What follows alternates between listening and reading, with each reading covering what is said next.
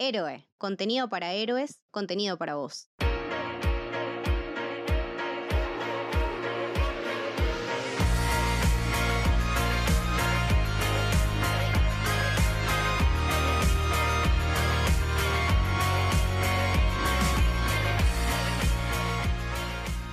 Bienvenidos, bienvenidas, bienvenidas al Camino del Héroe. Mi nombre es Leticia y hoy vamos a hablar de Sandman, una serie que estábamos esperando un montón, por lo menos nosotros acá en Héroe, y tenía ganas de charlar con alguien que más o menos fuera del mundillo, porque yo me sumé ahora con la serie, y quién mejor que José Argañarás, que está haciendo su propio podcast de Sandman y que es eh, un fan acérrimo y que sabe un montón, a lo cual no hay que quitarle peso. José, ¿cómo andas? Hola Leti, todo bien. Gracias por los elogios, por invitarme. Y sí, soy muy fan de Neil Gaiman, principalmente.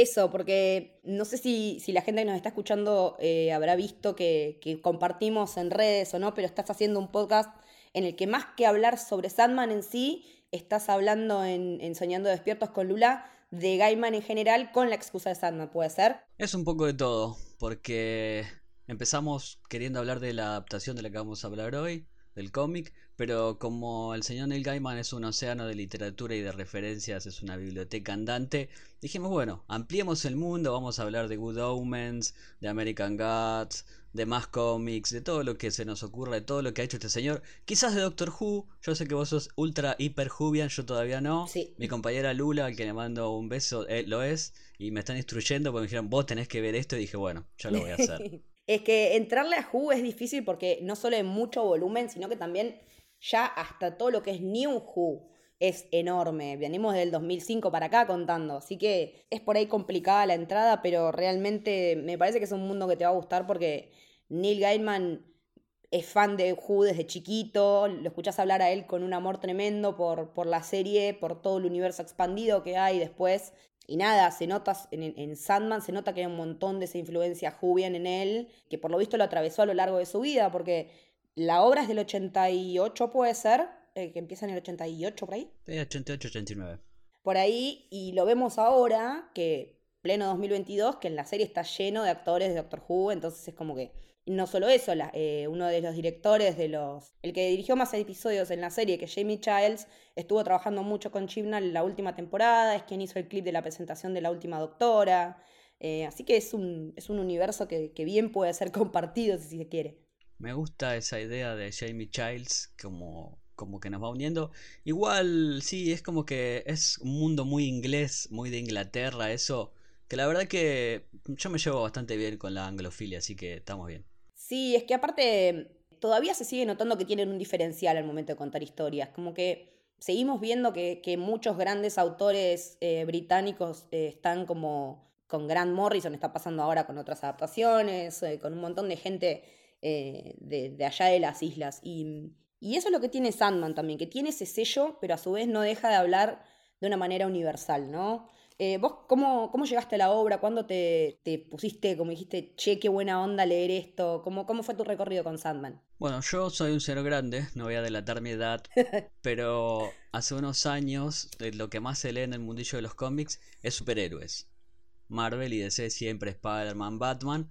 Yo ya leí esas cosas hasta que un día, no sé cómo, ya no me recuerdo cómo, Encontré un número perdido, en esa época se editaban las revistitas acá en Argentina, uh. de 24, que eran 30 páginas. Recuerdo que encontré, el primer número que leí fue el de Hop Gatlin, y dije, wow, esto es otra cosa. Empecé a meterme en ese mundo de a poquito, porque era, piensen chicos que en los 90 era literalmente otro mundo, no estaba todo al alcance de la mano. Costaba un montón conseguir todo. Todo. Y empecé a buscar cosas, empecé a enterarme del sello Vértigo y para mí es mi, mi piedra de toque, mi piedra fundamental es el sello Vértigo, es mi literatura comiquera favorita, que tiene Sandman, pero también tiene Preacher, Transmetropolitan y El Último Hombre, todas esas cosas que a mí me formaron y me marcaron. Y empezó mi amor con Neil Gaiman, que después se traspasó a la literatura pura y dura, con American Gods, Good Omens. Fue como a descubrir un nuevo mundo.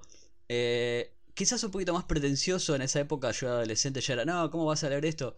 Bueno, a mí me gusta esto, después me llevó, yo ya venía leyendo Borges, me llevó también por ese mismo camino porque Neil Gaiman es muy borgiano y se para en hombros de gigantes, lo digo siempre, sus padres para mí son Alan Moore, otro genio total, y, y Borges, y de esos dos, esas dos personas nace Neil Gaiman, que a la vez sintetiza y le da otra vuelta de tuerca a todo, porque también lo hace memorable y, dulce, porque la muerte es una chica dulcísima, y eso te da la pauta de que el tipo es un genio.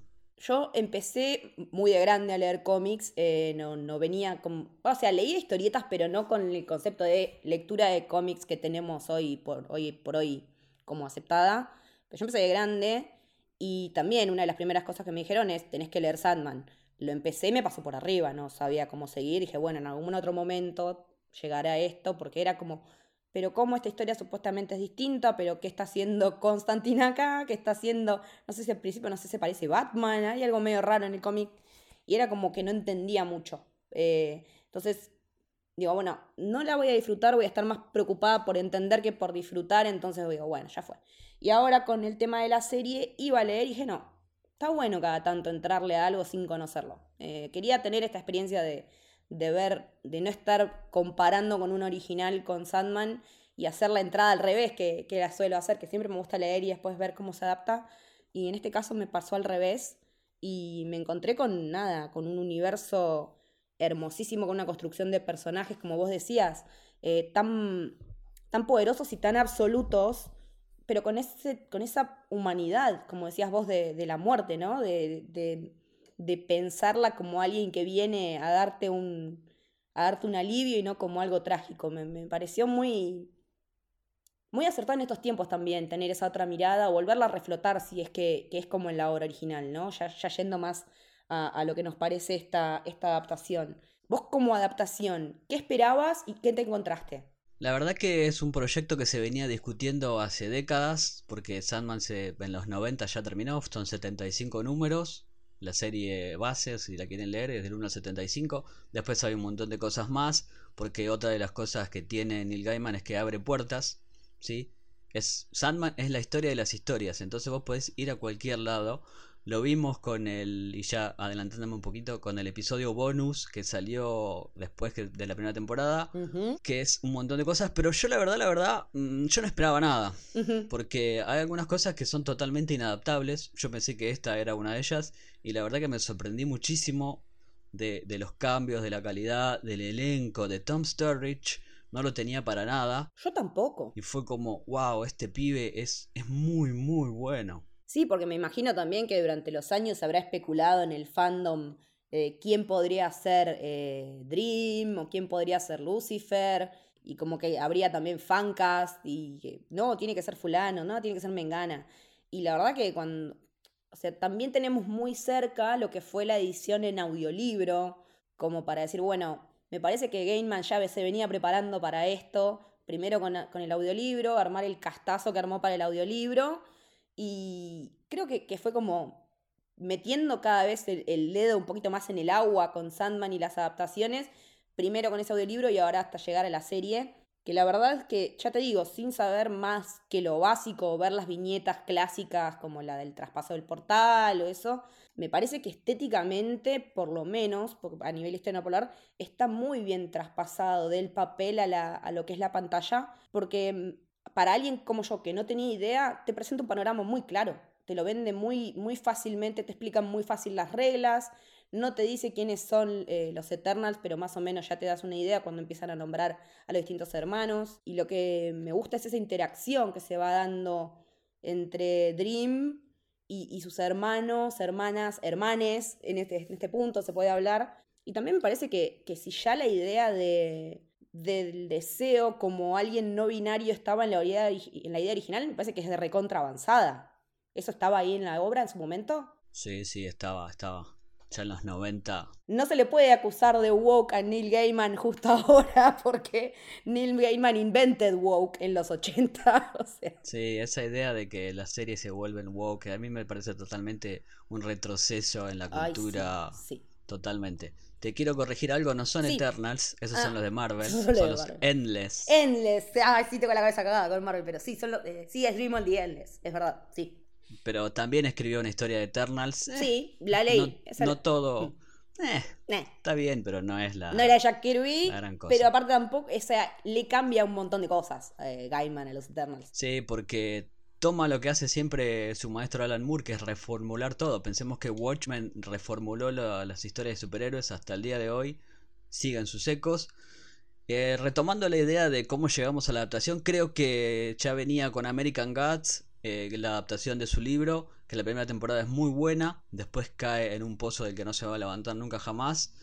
Para mí ahí va tomando puntas de lo que puede hacer, después se mete de lleno con Good Omens, para mí que Sandman no existiría si no existe la adaptación de Good Omens, que es fantástica. Chicos, si no la vieron, corran a hacerlo porque es brillante.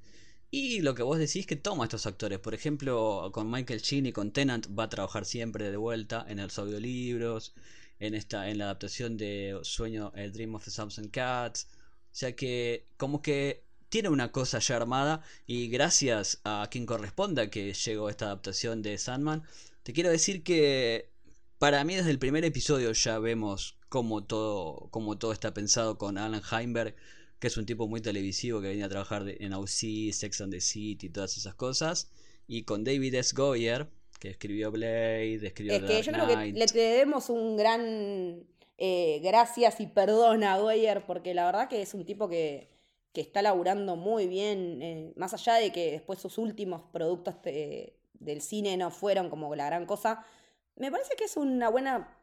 Es un tipo que, está, elige bien los proyectos y sabe a quiénes apuntalar, me parece, desde su experiencia del conocimiento, por un lado de la industria editorial de los cómics, por otro lado de la industria del cine, eh, porque si es una industria más allá de lo que digan otras personas en Twitter o no, no se dejen eh, llevar por eso, el cine es una industria. Me parece que, que lo que hace Goyer es como ordenar en un punto ciertas ideas y, y sabe cómo colocarlas para, para, verlas en un gran público, como le dio una mano a Nolan, en su momento lo hablamos en Testigos desde Memento, y, y también lo, lo, vemos ahora, ¿no? Que, el tipo está como bien, o sea, lo, veo como en un buen lugar a Goyer en este, en este momento en particular de, de la historia, o por lo menos de, la industria. Sí, creo que le dio mucho a Neil Gaiman, que es un tipo que labura también muy visualmente está acostumbrado a colaborar con mucha gente, creo que acá sumó un montón. La idea que quería cerrar es que cuando empieza la serie, ya te en el vuelo de un cuervo te presenta este mundo nuevo, cosa que no sucede en los cómics, vamos a descubrir con el correr de los episodios,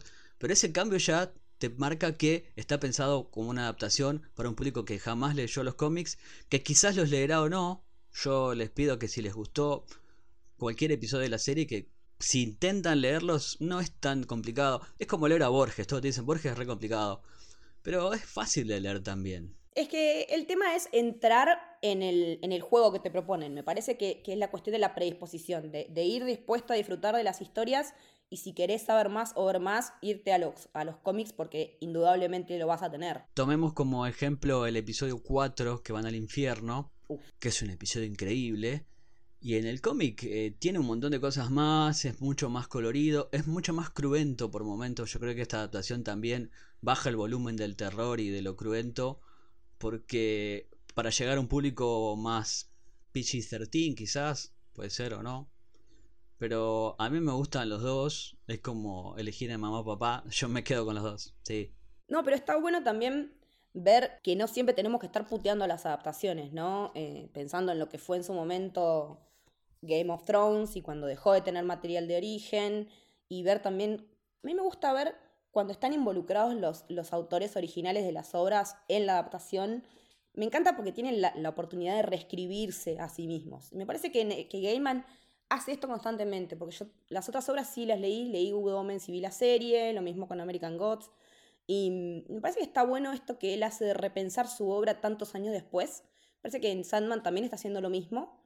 Y me parece que también demuestra la contemporaneidad de Sandman. Me parece que Sandman es un poco inoxidable, como que sea el momento en el que sea que la vas a adaptar, se va a poder, porque habla de algo tan general y tan universal como es eh, los deseos, los sueños, la esperanza, la muerte. O sea, son temas muy difíciles de taclear, son muy amplios, pero me parece que, que la manera que él elige hacerlo en la serie trae muy bien a este espíritu de los tiempos de, ahora, del siglo XXI, siendo que estamos hablando de, los 80 cuando se publica, ¿no? Como que es una obra tan atemporal que en el momento en el que sea que se haya decidido, que se haya llegado a decir, bueno, ahora se puede adaptar o, se puede mostrar como yo pretendo mostrarla por ahí, yo creo que esta serie la ves ahora o la ves en 10 años y se va a bancar perfectamente el contexto, a eso me refiero. Sí, porque todas las ideas, estas que te referís de deseo como una persona no binaria, porque vos a deseo, si sos un hombre heterosexual, lo vas a ver como, como lo que deseas,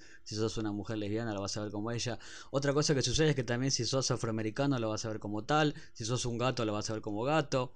O sea, tiene una cosa muy, muy atemporal, pero también es una excusa que usa Gaiman de hablar de los Endless y de Morfeo, porque quiere contar historias de todos lados. Vamos a ver historias en Roma, eh, de Marco Polo, mucho Shakespeare, mucho, mucho, mucho indagación en mitologías, algunos trucos que después repite en American Gods.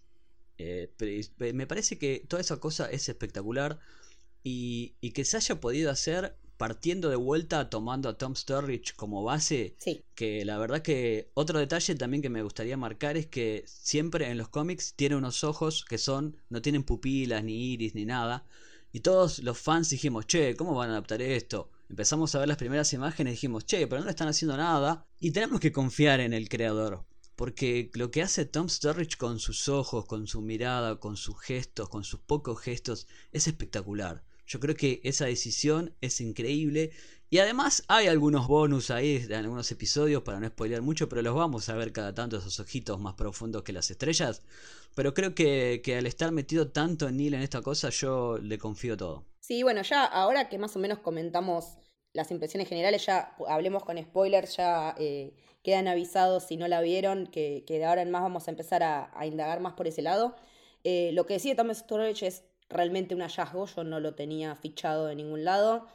Cuando empecé a ver esas primeras imágenes de él, eh, cuando ya está secuestrado, digamos, por el, por el Magus, por papá, por papá Lannister, digamos, esas imágenes promocionales, a mí me estaban interpelando un montón. Ya la angulosidad de la cara, el pelo, yo ya lo veía que era muy parecido a lo del cómic. Esto que vos decís de los ojos yo no lo sabía.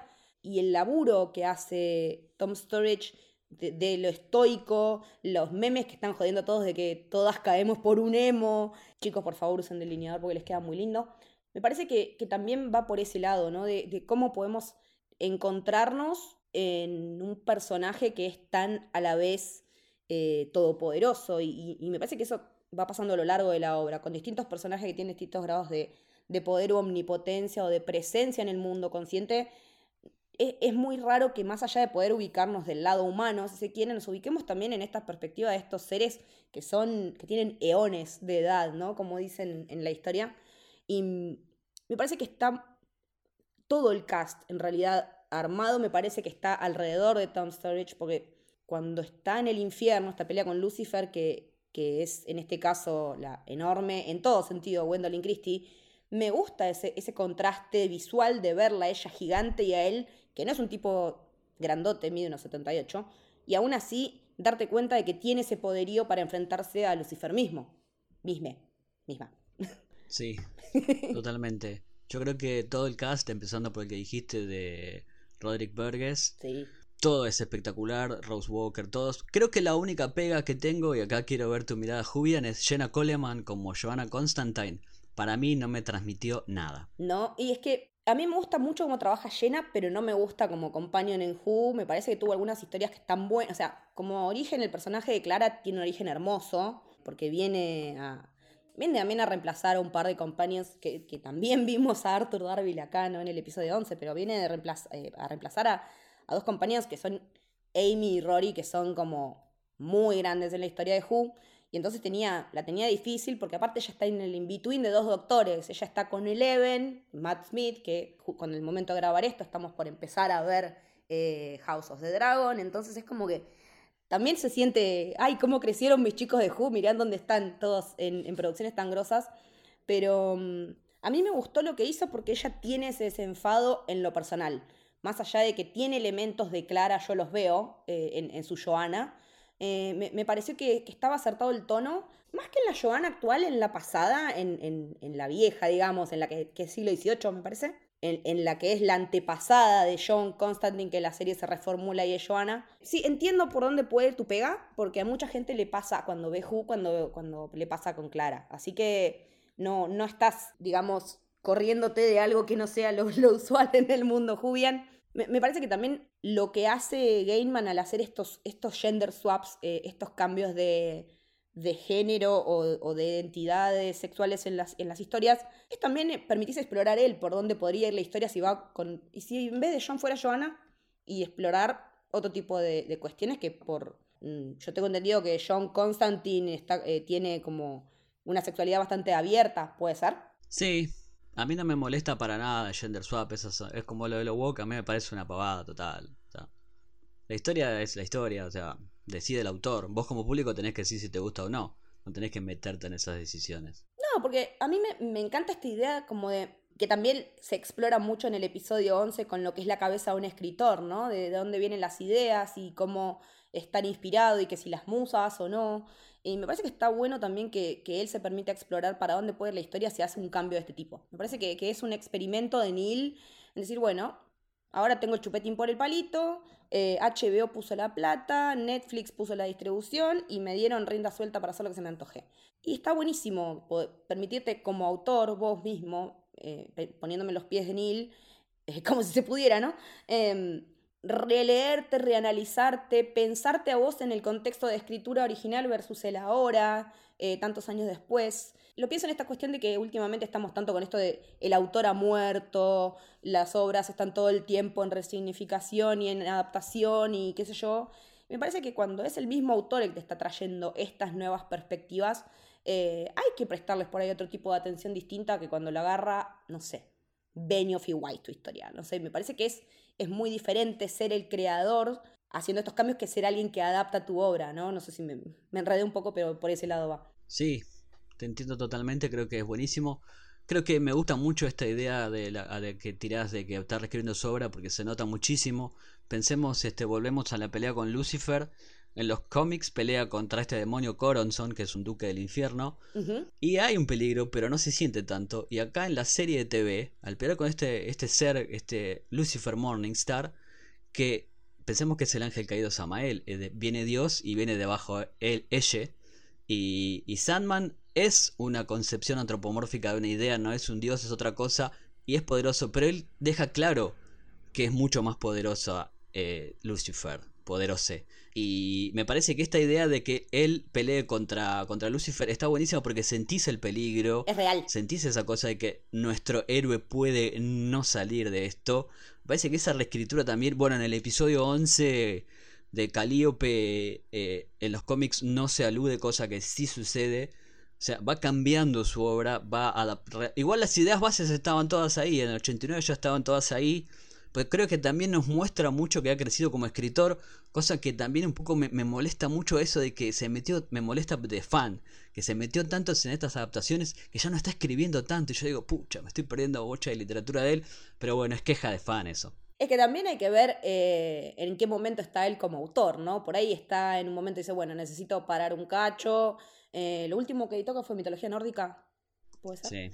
Entiendo también que le haya agarrado eh, el gusto a esta, a esta otra parte, porque él, también de por sí escribe muy visual. Cuando vos agarras un libro en prosa de él, eh, es muy visual, visualizas todo. Yo pongo siempre el ejemplo cuando leí Good Omens, en un momento en el, en el que él describe la bicicleta, y cuando la vi en pantalla, la bicicleta era hasta del mismo color que yo me había imaginado. No me acuerdo si en el libro estaba o no el color de la bici, y era el mismo color, y fue como, wow, o sea, no puede ser que este tipo me esté dando en pantalla la misma imagen que yo me imaginé en mi cabeza cuando la leí. Me, pareció como un shock tremendo, porque literalmente lo que yo vi en el papel plasmado, lo vi en la, en la pantalla. Digo, ¿cómo se nota que este tipo me está contando la historia como él quiere y cómo él sabe qué cosas de los libros tienen que quedar y qué cosas tienen que transmutar en esto de lo que es el cambio de, soporte, de formato para, para contarte esa historia? Y mm, creo que un tipo que pueda hacer eso puede hacer lo que se le antoje el orto en cualquier momento. O sea, y si quiere eh, tomarse un tiempito más para escribir mientras tanto y juntar en guion y nada, y de paso juntarla en pala, porque también es justo que si la gente talentosa la junta en pala, eh, que se lleve toda la de HBO, la, la, de Netflix, que se la lleve gente talentosa, ¿no? Sí, por eso volviendo a House of the Dragon me cuesta, hacemos una pequeña digresión si querés, pedirle algo a George Martin, es como que, ¿qué le voy a pedir al chabón? Ya me dio tantas alegrías con, la serie, con los libros en realidad. Nos quejamos de lleno con el gordo, o sea, yo porque quiero seguir sabiendo de estos personajes, quiero más, pero por mí también, que si se quiere tirar a hacer la plancha y cagarse de risa y tomar vino y no sé, fumar marihuana y patinársela en eso, bienvenido, o sea, lo tiene recontra merecido, pero es como vos decís, uno se queja de fan, de que quiere más. Sí, con, con House of Dragon yo el libro lo leí, el, en el cual está basada la historia de Targaryen, es muy, o sea, es como a su manera, digamos, distinta, muy distinta, es como un Silmarillion de Targaryens, ponele. Es básicamente eso. Y es más que nada eh, enumeraciones de nombres, historias, y que te va contando, y fulano hizo otra cosa, y fulano, y, y te cuenta cómo se quemó el castillo de Harrenhal y cómo transformaron los dragones en vidrio las arenas de, de Dorne, de tanto calor que les imprimieron, y las, y las, las playas se, se, hicieron vidrio, que son cosas que yo creo que aparte, bueno, nada, son 17 dragones en total que, que tienen los Targaryen en su apogeo, no sé cómo carajo van a animar tantos dragones, de movida va a haber 10, pero me, me, interesa ver eso también. También me llama la atención esto de que cada episodio salga lo que salió la temporada entera última. Eh, digo, qué manera de haber plata para estas cosas. Eh, uno no termina de dimensionar a veces por ahí del otro lado todo lo que se juega a nivel eh, industria con estas adaptaciones o con estas historias. Y me parece que, que justo en este momento estamos viendo adaptaciones de historias que todo el mundo conoce y del que todo el mundo, de las que todo el mundo puede llegar a hablar y va a tener una opinión, porque nos pasa ahora con Sandman, nos pasa con, se viene la serie El Señor de los Anillos, eh, Los Anillos de Poder, tenemos nuevo Game of, nuevas historias de Game of Thrones, me parece que es algo que no teníamos hace unos años, esto de poder ver tanto de fantasía y ciencia ficción en televisión como los mayores pilares de la televisión en ese momento. Sí, re, amo esta época porque yo soy muy fan de la fantasía Creo que también para volver a Sandman, creo que el éxito de Game of Thrones tiene mucho que ver para que exista esta adaptación, de ver que se apuesta a estas historias fantásticas y funciona muy bien. Y son éxitos mundiales, porque Game of Thrones cambió la televisión. Fue quizás el último resabio que quedaba antes de esta época de streaming. Los domingots, de estar todos ahí viendo, fue como el pico de todo y creo que no va a suceder más. No, no, no, sé qué va a pasar con House of the Dragon, pero creo que, que el éxito de, repito, de Game of Thrones le da pie a que exista algo como Sandman. Y celebro y amo. Oh, absolutamente. Y nada, yo sé que igual que yo, vos estás esperando que en algún momento alguien haga una historia que nos cuente como merece ser contado Terramar de Ursula Le que es también madre de todo este tipo de historias, porque Harry Potter Who, o sea, ¿quién te conoce Harry Potter si ya lo tuvimos a Head yendo a la escuela de Roque literalmente con un villano rubiecito, o sea, literalmente está todo afanado esa parte de Harry Potter ah, de, de Úrsula y sería hermoso ver la historia de, de Head y de Tenar eh, y de Teanu, de Terru, de todos esos personajes de Ogion, eh, porque mm, habla de un montón de otras cosas. Me parece que, en ese sentido Sandman dialoga un montón indirectamente con, con Terramar. Eh, desde ese lugar de, de construcción de, de, un verosímil, ¿no? De, de, armarte un mundo del cual no conoces nada desde cero, más allá de que no son el mismo género en sí y que son distintos soportes y formatos, pero no, sé cómo ves vos esa, esa, relación. Sí, re, porque Neil Gaiman eh, se ha celebrado mucho a Ursula de Guin, yo creo que también, si hablamos de gente importante en la literatura, yo creo que Ursula Le Guin tiene una deuda con el mundo, que la lean todos, porque volvemos a que la fantasía está tratado como un género menor, algo como que para ahora más con esta cosa de young adults, más para adolescentes, creo que se fue deformando con el tiempo, como que se fue haciendo todo más más no sé si comercial es la palabra, pero como más saliendo por kilo por kilo, kilo, kilo, kilo. Y nos perdemos algunas gemas que hablan de, tomando estos conceptos de estos temas de fantasía de la humanidad misma, como lo hace Sandman. Yo creo que es una gran reflexión sobre el arte de contar historias, Sandman, así como lo es lo que hace Ursula Le Guin. También este, volvemos a lo mismo, se para en hombros gigantes. Alan Moore, eh, Jorge Luis Borges, Ursula Le Guin, como que hay mucho detrás. Pero sí, yo creo que en algún momento quiero estar vivo para ver esos dragones de, de Terramar. Ya llegaremos al momento en el que todo el mundo celebre y festeje Terramar. Nada, porque es eso, queremos que, que, estas historias que son excelentes las conozca cada vez más gente, ¿no? Al contrario de lo que es el gatekeeping de decir, ay, pero ustedes que no leyeron. Yo quiero que toda esta historia la vea la mayor cantidad de gente posible. Con esto que está pasando con Sandman, te digo la verdad, desde afuera lo notaba como que era muy de nicho y bastante impenetrable. Y no, me encontré con un fandom que es bastante accesible en un punto, el fandom de Sandman y como muy, muy predispuesto al diálogo, ¿no? A la charla. No sé cómo lo ves vos desde, desde ahí, desde ese lugar de pertenencia tuyo. Es que yo creo que mm, somos, somos más vieja escuela, no sé si vieja escuela es la palabra. Va, yo por lo menos con la gente que, trato, es como que, vení, loco, este mundo es buenísimo, yo no quiero que sea mío solo, yo quiero que vos también lo disfrutes. Y creo que la serie es un gran puntapié para que, los, que la gente de los cómics. Porque si vos ves que te gustan esas historias, en los cómics están las mismas ideas, pero mucho, mucho más expandidas. Hay más terror, hay más fantasía, más, más crueldad, más poesía. Hay cosas inadaptables que vos hablabas de que no estaban ni Batman ni el Scarecrow por cosas de derechos, porque al, principio Vértigo era parte de DC, Sandman era parte de DC, aparece el Martian Manhunter, el eh, Mr. Miracle, John Dee está en el asilo Arkham.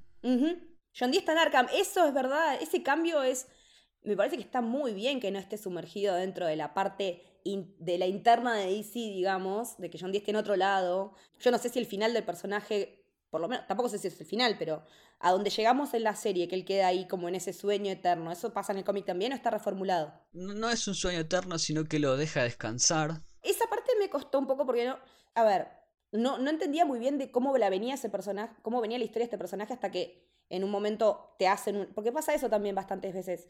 No entendés hasta que te hacen una bajada y cuando te hacen la bajada te caen todas las fichas. Entonces eh, me pasó eso con John Dee, que tampoco entendía por qué era la Dee. También tengo entendido que en el cómic tiene como una máscara o algo así, o, que es alguien como no humano y...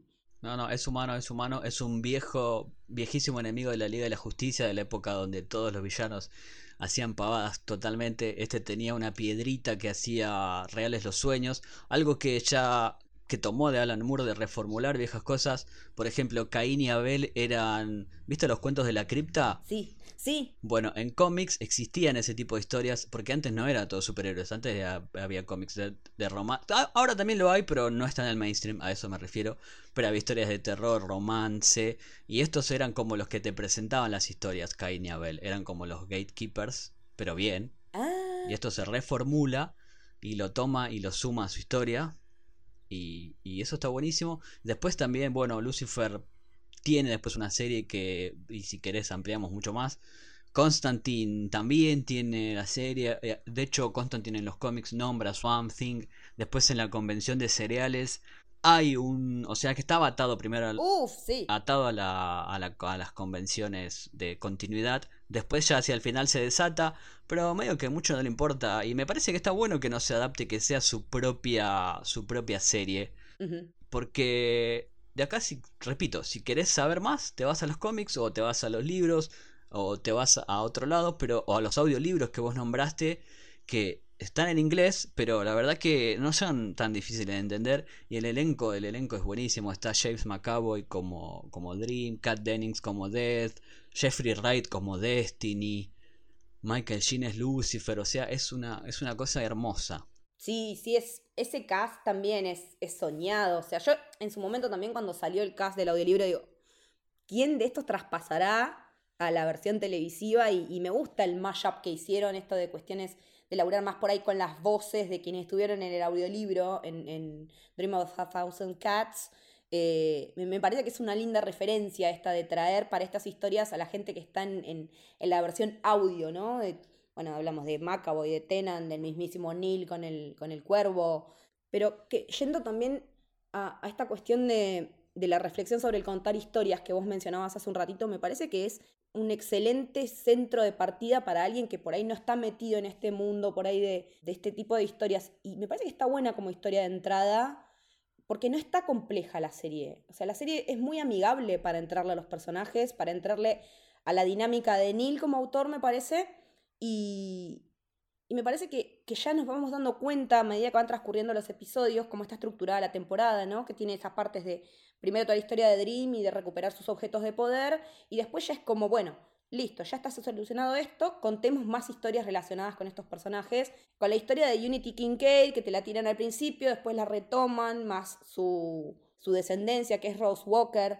Me parece que está muy bien esa estructura, o sea, en sí, de por sí me gustó más la primera parte de la serie, con ellos como centro, con, con Dream como centro, con estas cuestiones de recuperar sus objetos, pero ya después verlo en acción, teniendo todo su poderío, está bueno ver que el chabón, después de esos 100 años de cautividad o de captividad en el mundo humano, se está reformulando algunas cosas, porque es un tipo que no, nosotros lo vemos como un uh, pobre, pero no es un pobre tipo Dream.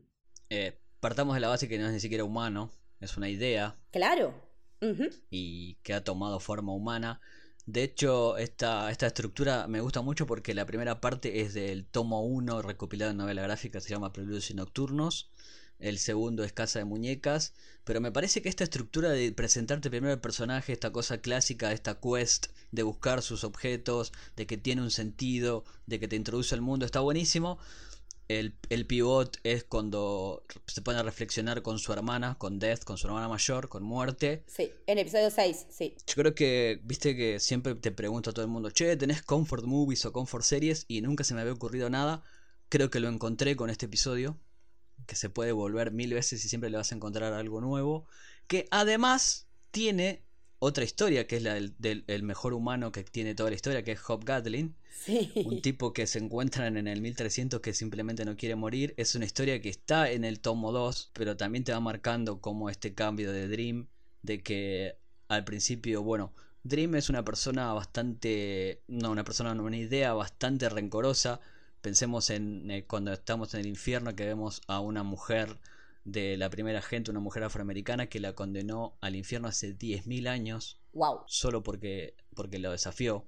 Y vemos que esta idea, este Dream, no es una. no es alguien con el que sentirse identificado. Creo que por ese lado no va la obra. Porque viste que todo el mundo dice, oh, ahora lo shipeo con este y con este. No, viene por ahí. Y creo que no va por ahí, pero está bueno también que se pueda hacer, que, lo tome un adolescente más y lo ve uy, qué bueno, tiene química con este y con otro. Otra cosa que quiero nombrar es a Boyd Holdbrook como el Corinthian, que creo que es... Ah, qué tipo sexy, por favor. La saca de la cancha el chabón. Aparte, yo lo comparo con otros roles en los que lo vi, ni en pedo me parecía este tipo. O sea, cuando lo vi en Narcos, el que te llamaba la atención de esa dupla era, era el mando, bueno, de Pedro Pascal, ¿no? Pero eh, me encanta ver estos actores que conocimos en otros roles eh, asumiendo este tipo de riesgos, ¿no? Porque esos dientes que tienen en los ojos, eh, conceptualmente el diseño del personaje es genial. Y que encima te pongan esa, aura tan sexy y de que es tan atractivo y de que es tan fluido, ¿no? Me, parece que, que, en ese sentido está bueno porque también no fueron al lugar común. Yo me hubiera esperado que al amigo de ella lo cagara matando y no pasó. O sea, que no vayan al lugar común eh, y que... Me gusta también esta idea de reformular al serial killer, ¿no? Y qué los motiva. Y que los motive una pesadilla también es, es algo que me, pareció muy inteligente desde el lado de, la arquitectura de la historia, ¿no? De, cómo de distintos eh, sueños y pesadillas derivan distintas acciones en lo cotidiano y cómo en cada persona puede repercutir para un lado o para el otro. Te puede pegar para bien, para algo constructivo, te puede pegar para lo destructivo. Y me parece que en ese episodio de la convención de cereales, eh, yo cuando vi toda esa parte me acordé de, de Serial Mom, que, pedazo de película además. Esta cuestión de, reformular el origen del mal y, de dónde viene el mal, que también es algo que en su momento había apuntado Dexter en los libros, no en la historia televisiva. En los, en los libros Dexter va mucho a qué es el origen del mal. Y me parece que este origen en las pesadillas está re bueno. Sí, también nos damos cuenta que siempre estuvo a la vanguardia Neil Gaiman, porque después toda esta cosa de true crime y todo esto creo que viene un poco de ahí. Sí. Y, y verlo, que ya lo había hecho. Y también cambia porque el Corintio no es este ser que busca estar siempre en el mundo como es en la serie. Aparece mucho más tarde. Bueno, también Matthew el Cuervo aparece mucho más tarde. Creo que toda esta reescritura de la obra le hace muy bien. Y no, pero volviendo a Boyd Hodrop, yo creo que mm, no, no tengo palabras. Creo que todo el cast es espectacular. Bueno, ya hablamos de David Thewlis, de Gwendolyn Christie. Y también quiero nombrar a Mason Alexander Park como Desire, que está... Sí. Podele que 15 minutos debe estar en, total en toda la serie. Como mucho, me traje como mucho. Y no te lo olvidas más. No, te marca el pulso, te marca el pulso, porque también es para donde te la dejan picando de alguna manera. Es bueno, acá ya está servido el quilombo. En algún momento va a reventar. Estamos esperando, por favor, que confirmen la temporada 2. Y también quería preguntarte qué te parece esto de que hayan lanzado la serie y a los días lanzar un episodio. Se me hace que es más parecido a cómo se lanzan los cómics, de alguna manera. Y que puede llegar a, no sé si ser una reinvención de cómo contar historias de cómics en la tele, pero nos, está, nos, hace meternos un poco en otro, en otro mundo, ¿no? En la manera en la que estamos acostumbrados a ver, me refiero. Sí, me gusta esa idea Porque pensemos que los fans eh, somos muy fans y más con las redes sociales ahora se nota mucho más. Cuando se lanzó el primer pitch había un cartelito que decía 11 episodios y todos nos quedamos pensando y dijimos, bueno, capaz que se equivocaron, condensaron algo. Después en algún lado se les escapó que existían estos episodios porque eh, otra cosa que se puede decir es que vemos que en Dream of the Cats o el, el episodio de este bonus, la primera parte, este sueño aparece un ratito, es otra cosa. Es la excusa para hablar de, esto, de estos gatos. Y eso sucede mucho en el cómic. Es la excusa para contar historias de, en, con Shakespeare, con hadas, con cementerios, con personajes eh, que existieron en la vida real como el Rey del Dolor, The King of Pain. Creo que, eh, bueno, ir a Roma con algún emperador. Creo que se puede hacer mucho y algunas cosas, y me encantó la decisión de que sea animado el de los gatos. Sí, excelente. Porque es imposible que sea de otra forma. Eh, ni hablar de la de Calíope, creo que la decisión de, de, poner a una actriz de descendencia griega como Melisanti Mahut que es una de las cosas más bellas que vi en mi vida. Preciosa, es una cosita. Y, y cambiarlo y darle un poco más, porque en el cómic es mucho más cruento, ella está desnuda todo el tiempo. Acá le dieron como una elegancia, una, una pose, una cosa más estoica, que me gustó mucho. Y muy etérea también, es como que para mí la camina flota. Sí, re, es como que ver, ves esos cambios y de vuelta Rich teniendo química con ella, es como, wow, dale. Chabón, tenés química hasta con una piedra, dale. O sea, ¿cómo haces? En el episodio ese me flasheó que en un momento lo vi de perfil y digo, es igual al dibujo, o sea, es igual. Tiene el pelo hecho, los piquitos exactamente igual acá al costado. Eh, el maquillaje de él, que si bien tiene cara cuadrada para acentuarle con, con el maquillaje, está. Es, es, brutal todo su laburo. También, qué generación que nos trae el, el Reino Unido de, actores, ¿no? Que él es amigo de Pattinson, es amigo de, de Andrew Garfield, o sea son todo ese grupito que se armó ahí.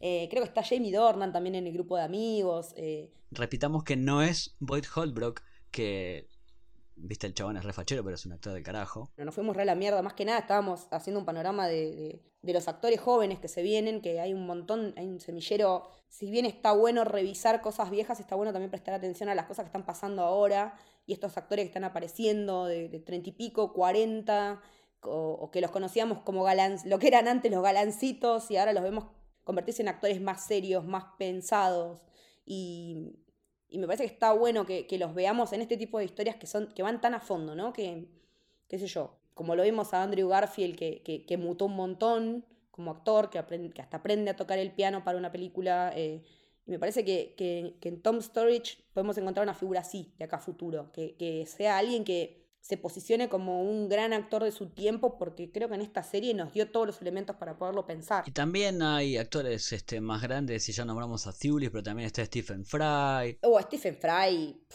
el personaje de Stephen Fry no me lo esperaba ni a palos, me sorprendió un montón cuando vi que terminaba siendo que era él era un sueño, no era una pesadilla, ¿verdad? Era un sueño. Es un sueño, sí. Es el lugar donde sueñan los marinos a ir cuando sueñan con tierra firme ay, mi amor, pero cuando se transforma y, aparece todo ese verde, fue como, no sé, eh, me dio mucha felicidad de ver esa conversión, porque no me la esperaba ni a palos. Y también me, agarrado de esto, también me, me gustó mucho esa cuestión de que en el Dreaming, ¿no? en, este, en este reino, eh, que, vos insistís tanto en que cómo lo traducen, yo no sé por qué lo veo con subtítulos en inglés, pero eh, que yo coincido que sería la ensoñación la traducción más acertada. Me encanta que esté todo todos los libros hasta los que no escribimos.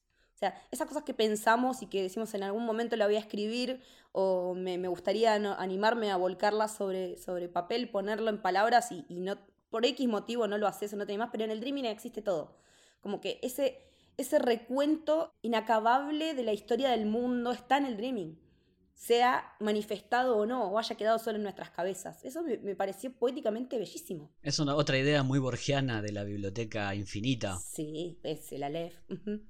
Sí, sí, ese libro de arena que nunca se acaba. Uh -huh. eh, sí, todas esas cosas. Otra cosa que también este, agrega Gaiman es algo de la idea del inconsciente colectivo que no existe, que no estaba en los cómics, pero me parece recontra acertado porque Dream podría ser tranquilamente el recuento de todo el inconsciente colectivo del universo esas cosas decís, pucha, che, es una historia que recontra terrenal, pero a la vez es recontra profunda y que va a lugares que vos pensás que no existen o que no existieron o que no existirán, pero la fantasía todo lo puede, aguante. No, y aparte, No hablamos de Lucien, pedazo de personaje, otro que también tiene un, cambio de género. La verdad que, el laburo que hace eh, Viviana Champopong eh, es increíble porque ella, le transmite, tiene esa cosa de severa pero dulce de alguna manera, Lucien, ¿no? Bien de bibliotecaria, bien, no sé, la, la vi como muy bien posicionada como una bibliotecaria a la que le tocó hacerse cargo de todo ante la ausencia del jefe, ¿no? Y, y cómo asume ese rol y cómo cuando él vuelve también es todo un reacomode, todo un reajuste eh, del orden interno de las cosas. Y esta cuestión de que el Dreaming se venga abajo porque él no está, y cuando lo quiere reconstruir se da cuenta que no puede y que hace falta que recupere sus cosas.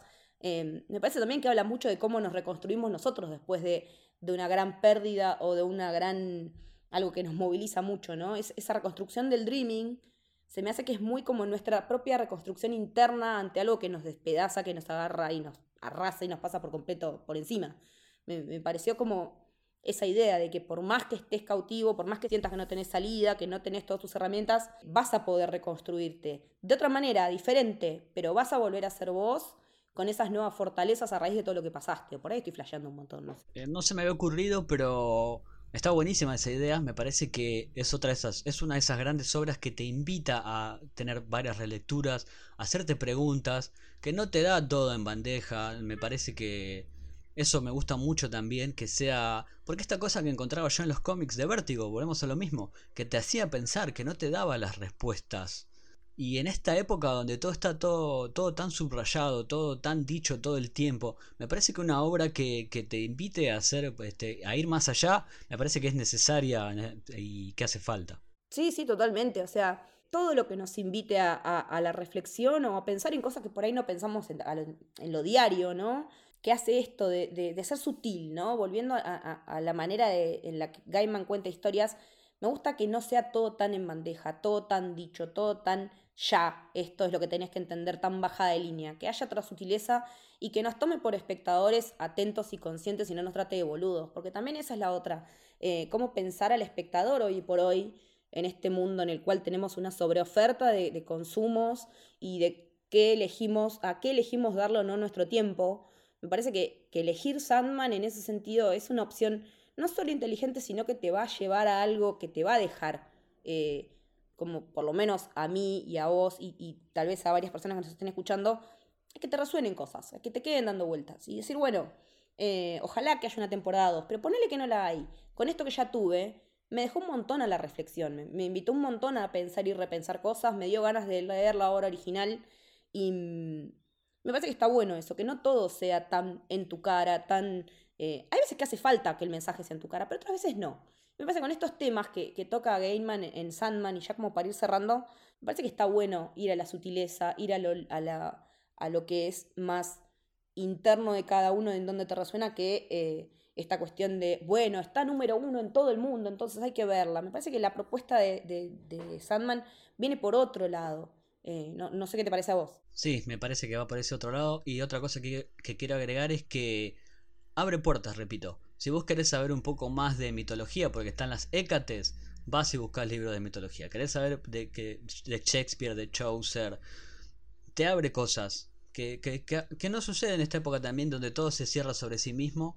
Me parece que esta obra que, que dialogue con tantas cosas a la vez y que a la vez sea tan contenida en sí misma, que, que cuente una historia redondita de principio a fin, me parece que, que es una perla, una gema. Sí, sí, absolutamente. La verdad que conmigo obtuvo ese efecto de, querer ir a por más. Como fan de la mitología también me, gusta que en estos tiempos lo estemos hablando porque podrá gustarnos más o no, pero si a quienes vimos Moon Knight también le dieron un enfoque diferente al tema mitológico por ahí, eh, por ahí con una mitología que no es tan de las usuales como es la egipcia, si bien conocemos eh, cosas de la cultura egipcia, ver que, sus dioses son bastante más jodidos, ¿no?